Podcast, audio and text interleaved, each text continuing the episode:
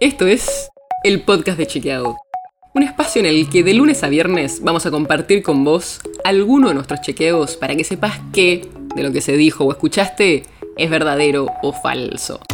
También te vamos a presentar las verificaciones que hacemos de las desinformaciones que andan circulando por ahí y vamos a traerte datos y contexto para entender mejor las noticias. Soy Olivia Sor.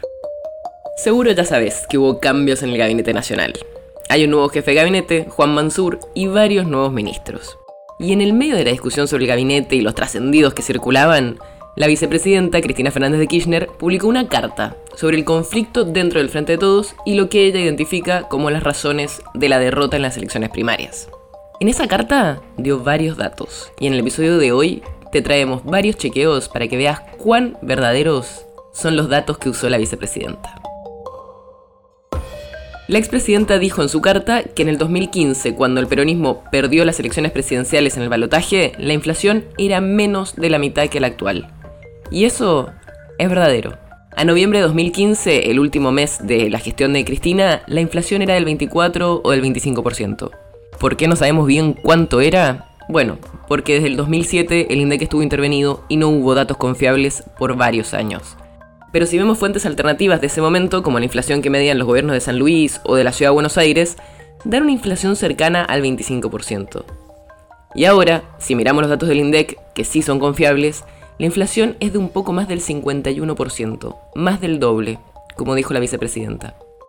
También dijo en la carta que en 2015 la Argentina tenía el mayor salario en dólares de Latinoamérica, y eso también es verdadero. En noviembre de 2015, el último mes de su gestión, el salario mínimo era de casi 740 dólares, el más alto de la región.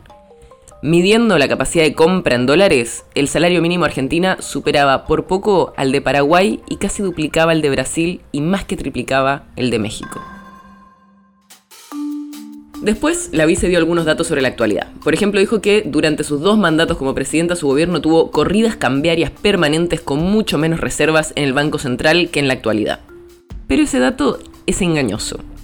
Es cierto que ahora el Banco Central tiene más reservas que, por ejemplo, a fines de 2015. Ahora hay casi 45 mil millones de dólares y a fines de 2015 había 25 mil millones. Pero hay una diferencia muy importante, y es que no todas esas reservas son dólares frescos que puede usar el gobierno. Porque en las reservas se incluye también los depósitos que tenemos los argentinos en el banco o por ejemplo el swap que tenemos con China.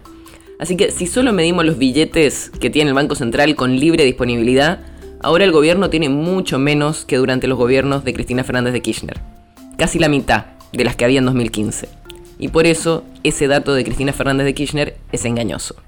Y la última frase que chequeamos es tal vez la más actual, porque Cristina Fernández de Kirchner criticó que el gobierno viene gastando menos de lo que había presupuestado.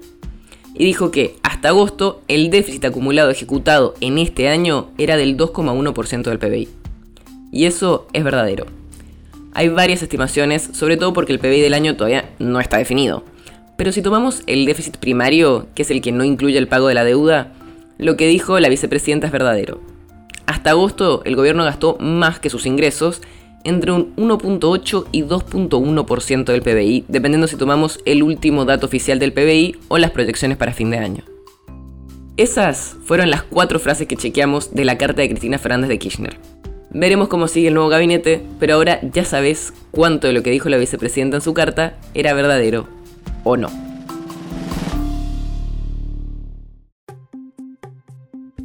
El podcast de Chequeado es un podcast original de Chequeado, producido en colaboración con Posta. Si tienes una idea o algún tema del que te gustaría que hablemos en un próximo episodio, escribinos a podcast.chequeado.com.